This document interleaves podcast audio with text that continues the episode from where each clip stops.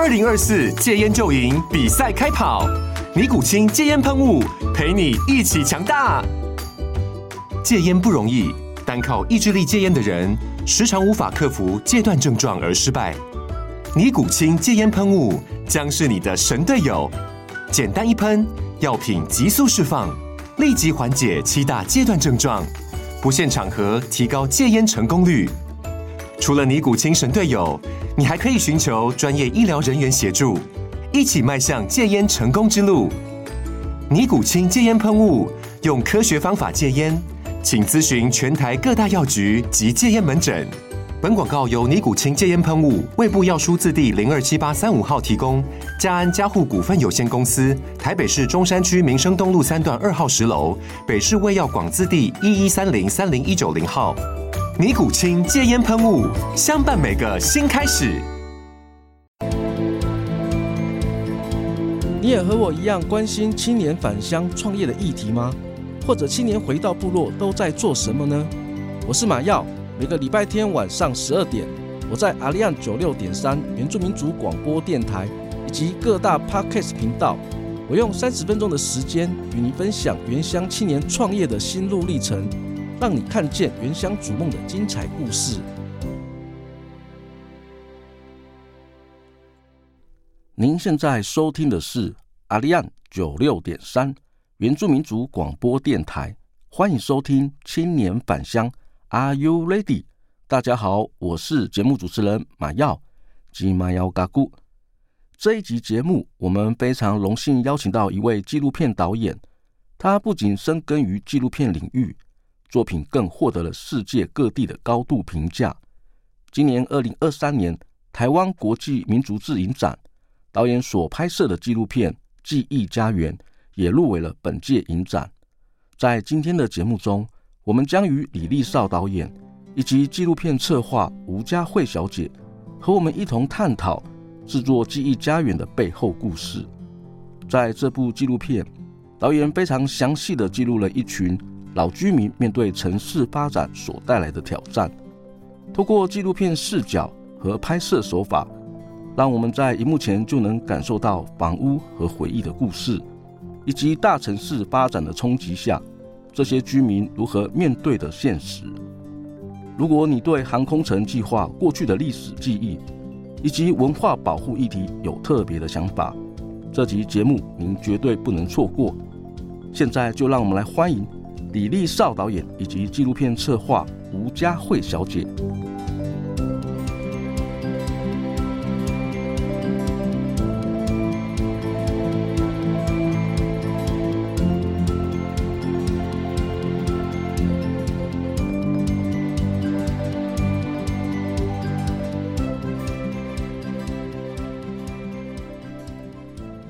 导演您好，很高兴能够邀请你们到我们的节目来。节目的一开始呢，我想要先请我们两位贵宾来跟我们那个自我介绍。那首先第一位呢，我们先邀请我们李立少导演来跟我们的呃听众来分享一下。大家好，我是李立少。嗯、我最近这几十年来都在做纪录片的工作，然后很高兴有这个机会可以跟大家分享我们为什么要去拍这个议题，然后这个故事这样子。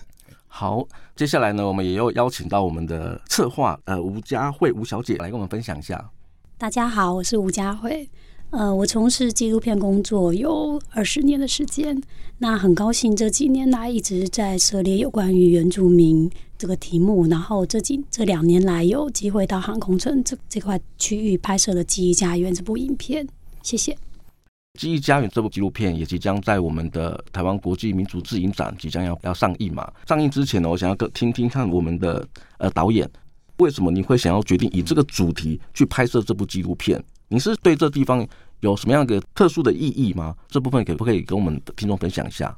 呃，马耀你好，大概三年前哈，三年前的过年的时候，年初一还是初二，然后那个时候我们就到了机场，桃园机场。外围的跑道旁边的一个叫做大海社区，它以前叫大牛稠啊社区去走，然后走一走就碰到一群哎、在那边喝酒啊聊天的一群当地的乡亲，然后才发觉哎、那个乡亲里面有一个妈妈阿嬷，她是排湾族的阿嬷，然后后来不久，他的儿子就端了一杯咖啡给我，他说啊，这是他们自己在当地种的咖啡，他刚好今天有磨好了给我们喝。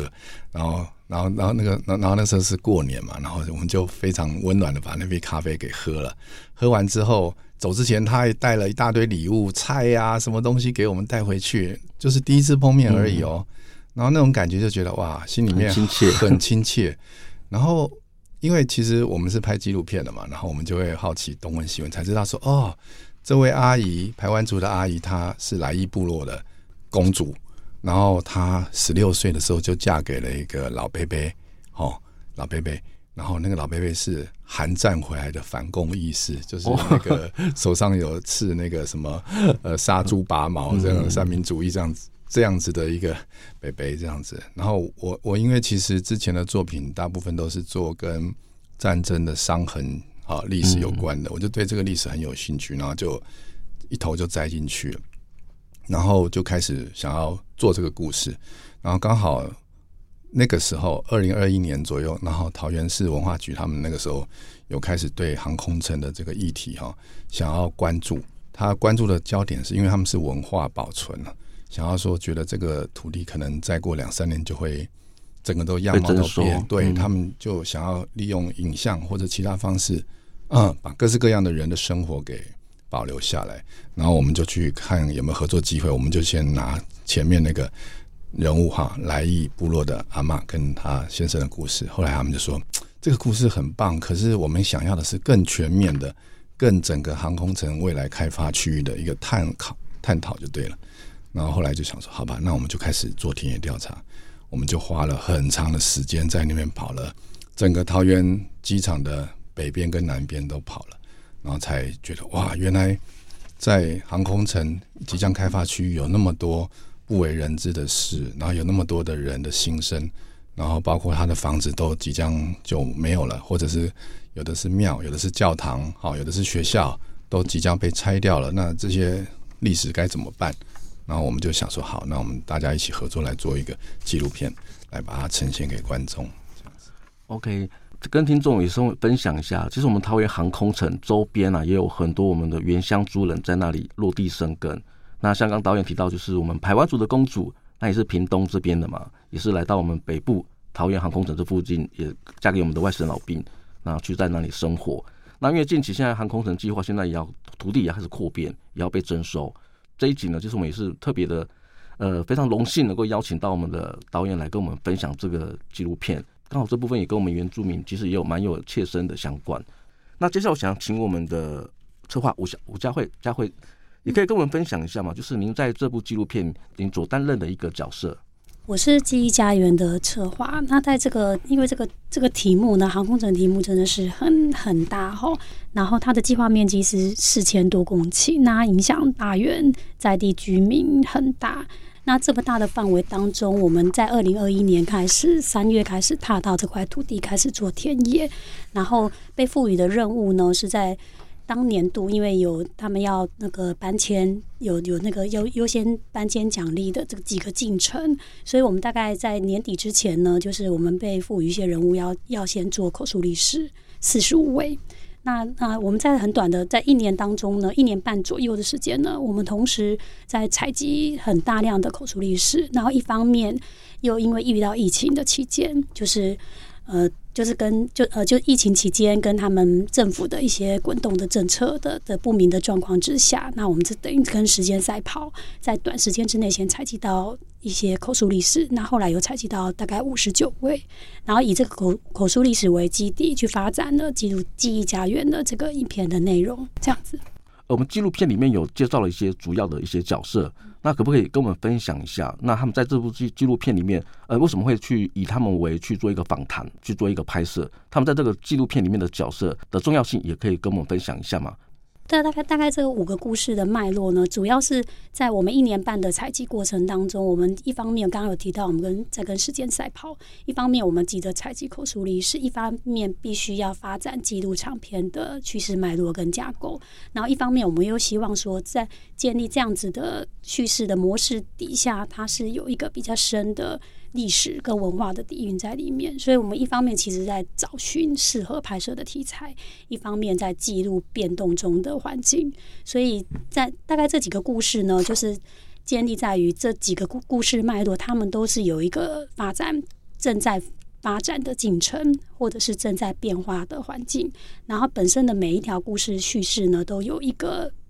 历史的底蕴在里面，所以我们几乎是要在在这个情况之下呢，去发展的这个五个故事脉络这样子。主要我再补充一下，就是说，呃，主要是因为呃，第三跑道的这这个拆迁的那住户呢，就是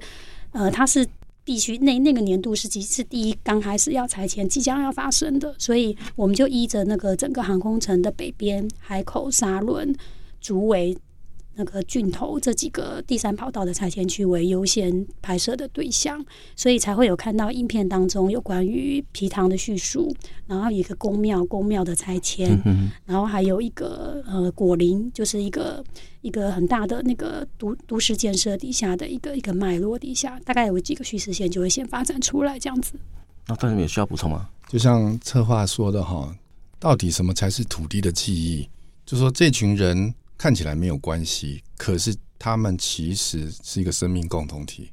因为在民国七十几年的时候，那个时候中正机场刚建的时候，他们很多人的土地就已经被征收过一次了。然后机场建好，或者在在在建当中，他们有的就是移民，好从有的像很多原住民族的朋友就从东部屏东移到北部来参加这个机场的建设。然后后来就留在这边了，然后也有在这边世居三代四代的那种，从清朝开始就有在的这种在地的呃老人家，然后也有后期才搬进来的，所以他们因为航空城被拆迁了，所以他们的家就在明年吧，就会几乎就全部都得搬空掉，都得走入历史，很多的学校都不见了，很多的教堂也不见了，很多的庙宇，还有像。桃园最有名的那个哈皮塘啊也不见了，还有那边有一个早期黑猫中队哈，就是当年那个 U2 侦察机起飞的那个啊空军基地也不见了。它其实是非常大规模的一个建设之前的一个大规模的破坏。我们我们都说有破坏才有建设嘛，所以说没有办法，这是国家建设之始。但是我们怎么样在呃破坏之前抢最后一秒钟？去把这几个地区的人的样貌记下来，所以我们有记录了竹围地区啊，他们早年是在呃有鳗鱼苗哈，沿海地区在秋冬的时候有鳗鱼苗，捕鳗鱼苗，然后养鳗鱼，然后也有那边的呃唯一的一一个很重要的宫庙福海宫，好，他的搬迁，福员工的搬迁，然后也有这边沙仑就是在养鱼的啊，鱼温的皮塘，好。的阿勇北，好，他的生命故事，然后还有靠着机场东边，当年因为在建中正机场来的时候的这些东部的，还有屏东的原住民族的朋友，其中阿美族的最多，然后来到那边，然后也有空军基地的，当年从那边呃从小就住在眷村里面长大，后来变成飞机驾驶员，后来又变成基地指挥官，来回忆他们童年的。故事这样子，那这种种不同的样貌的东西，都变成了一个生命共同体的记忆，留在这边。那其实最特别的就是说，我们发现，在果林哈那边有一个里叫果林里，水果的果，它以前叫做呃八子林，后来才改名草原机场嘛。之前就有从东部来了很多的这个原住民族的朋友，那那时候建设是需要大量的人力物力。哦，几乎全台湾可能台湾人都还不够啊，还引进了呃泰国的义工的朋友，但是那时候义工还是刚开始，算是少数，所以在果林那边就形成了一个社区，就是我们片子里面的叫做民生社区这样子。嗯、然后我们片子里面就会有一个果林里唯一的一个女头目，她是阿美族的，哎、欸，然后是从好像是泰巴朗过来的，哦，光复泰巴朗，对对，从泰巴朗过来的。然后他的先生也是呃光呃阿美族，但是好像不是光复，另外一个部落的部落，嗯、对。然后他先生是在航警局做警察，嗯，然后他就帮我们回忆他小时候就如何为了要建机场啊，去那她是一个女人家嘛，没有办法实际上做出众的工作。他先生又在当航警，所以他就是去批一些那个凉水啊。啤酒啊，还有一些配啤酒的一些小菜，就背着个大篓子，每天就在那个工地里面走来走去，那孩子就拉在旁边，这样子把他的家给撑起来。然后后来他就开始呃一步一步的把他们家给建起来之后，然后他也开始教族语，然后也开始变成呃当地的一个女头目。然后他们甚至在民生社区里面还办丰年祭，还有瞭望台哦，包括那个时候的。这个里长啊，国营里里长陈其达先生，他虽然是汉人，但是他也很支持这种大家很那种族人族人的那种理想。他是每年就是捐了两三头猪，嗯，对，然后帮他 们申请基本，对对对对。所以你去那边，你会觉得哇，从头到尾都是不同的这个这个部落的族，对对对，以阿美族为主，那当然还有卢凯族啊、排湾族啊，还有其他的。然后我们另外一位访问的呃，在种菜园的这个阿姨。她本身是成功来的那边的阿美族的朋友，这样子，然后她就带着我们在那个菜园里面拔菜啊，然后做那个年糕啊，然后配咖啡啊。其实我们觉得啊，你可以在都市的角落有那么一块，好像多元族群，对村子里面的这种生活，真的很令我们感动。嗯、可是这一切的美好，到了今年就不见了，嗯，大家都搬光了。我们就赶在他们还在进行这些活动的时候，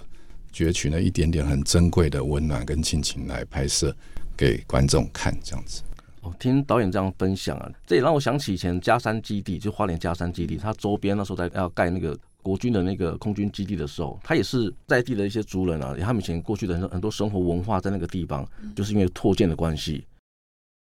所有族人都分散在在其他各个各个地方。桃园航空城也是这样。多元的族群在这个地方去生活、去发展，可能有外省的啦，还有本省的，还有原住民。那好不容易在这这个在这个这片土地相处了一段很长一段时间，也培养了很多的一些感情。那也参与了很多的这样子的一个活动。好不容易有这样的一个氛围了之后呢，因为因为要拓建了嘛，没办法，国家政策嘛，然后就分散了。呃，佳慧想请教一下，我们在跟我们进入到我们在做填调、在拍摄的时候，我相信一定会大量的去做一些填调，会拜访在地的人物。你们在跟在地的居民在做互动的时候，呃，有没有遇到一些困难，或是像导演在拍摄的时候，在拍摄的部分的时候，有没有遇到一些可能在沟通上面的一些挑战？这部分的话，也可以跟我们听众来分享一下。嗯，好，那我分享是说，因为我们二零二一年来到这个地方，然后是疫情最严重的那个高高峰期，所以我们的那个口述，不管是口述对象或是影片拍摄对象，遇到老人家的时候，就会让我们比较紧张一点。不止我们紧张，对方的家人都很紧张。非常的 紧张，所以有好几个受访者呢，我们其实是几乎是被赶出来的状况之下，因为就觉得大家都戴着口罩嘛，然后当然是呃，因为疫情也是让人家紧张，再加上他们要面临搬迁，心里也蛮多不安定的感觉，所以我们有好几位受访者，我们其实是一几乎是用时间博取空间的这种这种状态去等待，大概半年到一年的时间。然后我们等到疫情慢慢的趋缓，然后也说明了我们的来意。因为通常我们在记录这个的过程呢，就是一般受访者他们不明白我们为什么要拍记录这件事情，尤其是大家都迫在眉梢，大家都要搬迁的时候，我们在这种非常时刻去做这种打扰，对对我们来讲也是一个蛮大的挑战。那还那幸好我们我们的设定的一些受访者也觉得很值得记录的那个部分，也在这个时空之下，就是慢慢我们等待了半年一年的时间，让我们慢慢的一一完成这样子。对，因为其实哈，大家都知道，你们家要是搬一个房间就觉得很烦了，他们是整个家都要搬，而且还不晓得要搬去哪里，那么短的时间，因为所有的集体的搬迁有将近一万户，那这一万户你想想看哦。你要搬到附近去，大部分工作都在附近，那房租怎么样？就涨。对啊，当地也很贵啊。对，本来五千的套房，莫名其妙涨得跟台北东区一样，一万多块，嗯，而且就只是个套房。那他们没有选择，那就是很心里会烦躁。虽然政府有补贴了，但是不断的这个滚动式的修正之后，还是滚动式的涨价，嗯，又碰碰到这个乌俄战争，又碰到疫情，简直是政府也头大，他们也头大。然后我们。这个时候去做扰动，其实心里面有时候觉得不晓得该怎么说。可是我们常常会跟他说：“你今天不记录就没有了，你今天不留下来就没有。”因此，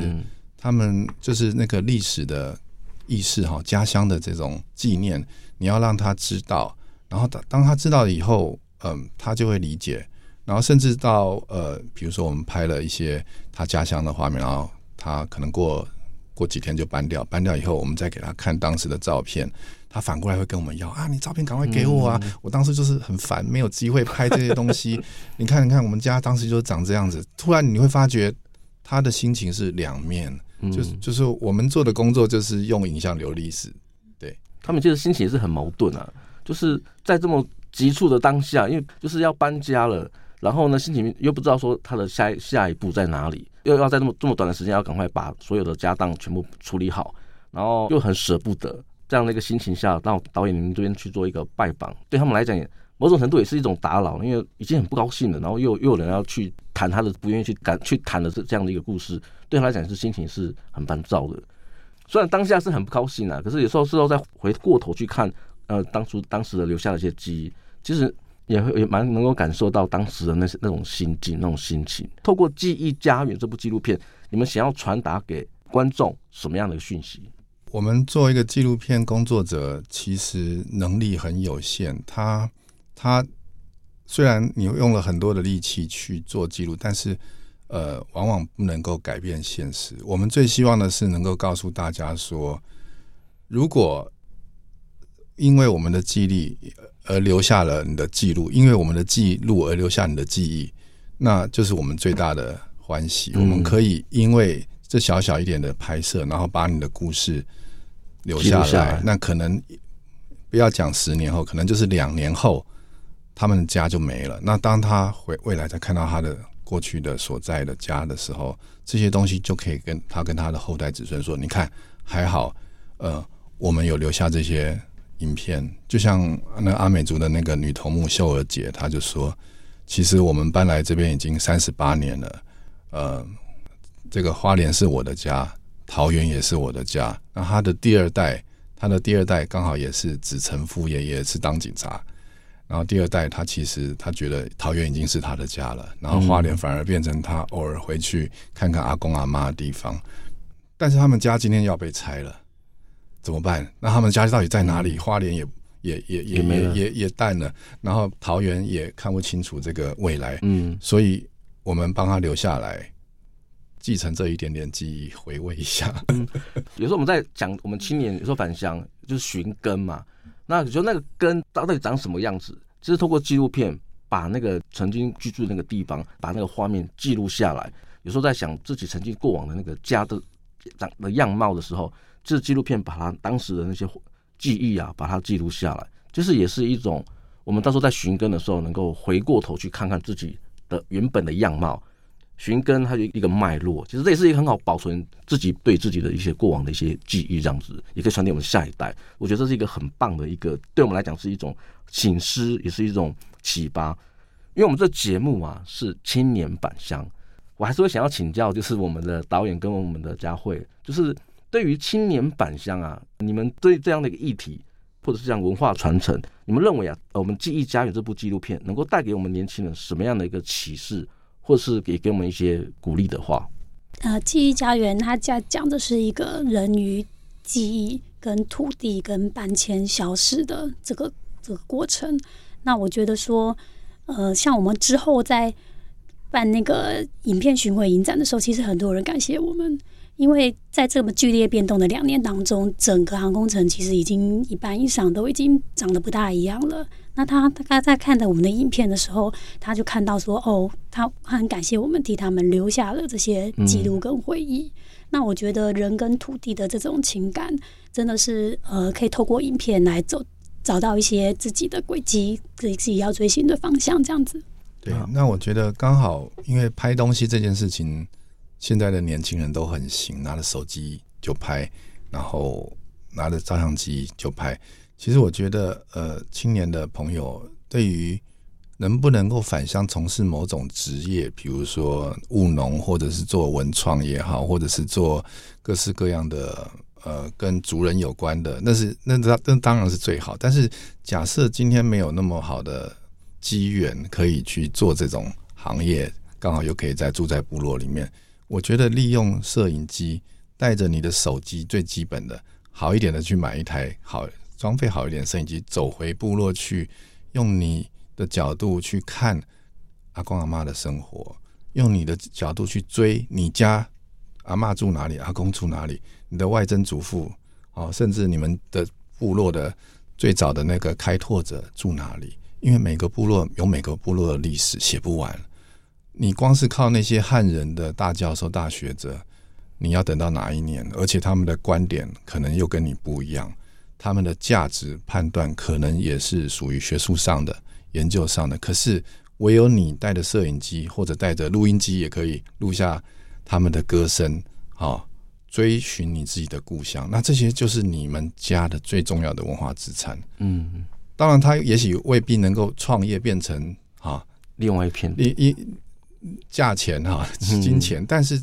你今天有这个底，你就有今天改变成价值的可能，转换成价值的可能。假设连这个底都没有，现在我们常常提新创，就常常看到你回到部落里面去，需要花很大的力气去做那个寻根的事情的，然后再去创一个东西，然后再做做成一个产品之类的，那个其实很辛苦，然后没有办法去累积。假设大家都有这种字样，哎，我们今天也许没有办法回去做某个产业，但是我们带着我们记录的工具。去把它记录下来，然后留在部落，留在你自己身上。那不管是外面的人要跟你合作做创业，或者你自己要创业，或者留一个家庭的记忆，它都是非常非常重要的。而且现在其实政府，呃，我知道台湾就是公部门，尤其是文化跟教育部门，一直有在提这个所谓地方学。嗯，那就。原住民这个社群更不要讲，原委会他好像也有很多的资源去挹注地方。我我们就是一般汉人，他们叫地方学。比如说你去研究三峡，去研究呃板桥那种三重这种地方学，都可以研究这样以前的历史。那那些东西，它未来都可以发展成另外一种文创的产业。那我是觉得这个基础的东西是最难，而且最需要累积的。那不如从我们。关怀我们自己的家乡，开始拿着你的笔，拿着你的纸，拿着你的录音机、录音机，先回去，这样是一个我我能够想出来，目前好像是一个还不错的一个方法。这样，嗯哼，我们非常谢谢导演给我们一个非常具体的一个方法。有时候我们在寻根或在做文化传承这件事情的时候，只要拿您自己身边随随手可得的，比方说相机，把它录下来、记录下来，这就是你未来自己在寻根的时候、省思自己的根的时候。去看自己的文化的时候呢，它也是一个最好的一个方式。我非常感谢我们的导演跟我们的佳慧来我们的节目啊。二零二三年台湾国际影展也即将在我们下个月要开始要开幕了嘛。那导演这次来我们节目呢，也是希望能够跟听众来分享我们近期导演他们在这次的影展里面的一些相关的活动资讯。那这部分的话，我们看是请佳慧还是我们导演来跟我们听众来分享一下。好，那呃，如果说大家对我们刚刚提的主持人提的有兴趣，欢迎就是十月六号礼拜五晚上七点四十分在西门町的真善美戏院，那我们会放《记忆家园》。当然，如果时间不凑巧，这次也有很多关于台湾拍原住民族的影片，至少有一半以上吧。这些东西也是非常精彩，也希望大家有兴趣可以去看这样子。哎。